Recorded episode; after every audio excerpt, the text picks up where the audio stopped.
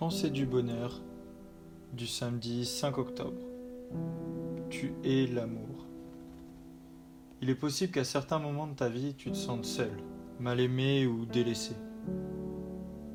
Mais il ne tient qu'à toi de faire de ce moment difficile une fondation solide pour la suite. En effet, pendant cette période, profites-en pour créer, pour entretenir l'amour qui sommeille en toi.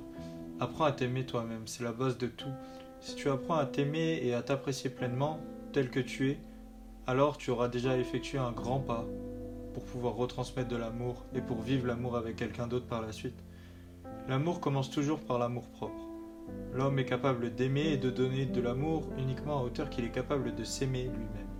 Tu es l'amour, développe-le en toi, travaille-le, laisse-le t'immerger pour que tu puisses le retransmettre de manière gigantesque par la suite et le vivre pleinement, à la fois avec toi, mais aussi avec autrui.